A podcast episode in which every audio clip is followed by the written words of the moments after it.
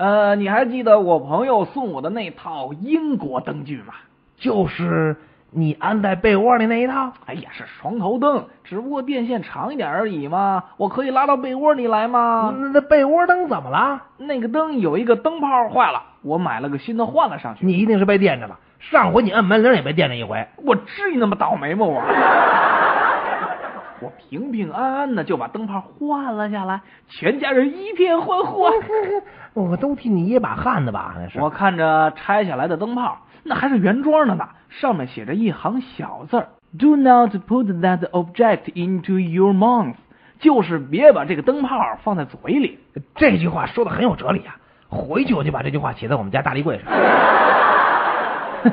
看你的表情，我就知道你是在说反话。你也觉得这话特别不着调吧？你总算也明白一回了。咱俩认识也有些日子了，我觉得以你的性格，不把这灯泡放嘴里试试，你一定不甘心吧？我有这么无聊吗？我这灯泡用了好些天了，上面老厚的一层灰了，我能拿来往嘴里搁吗？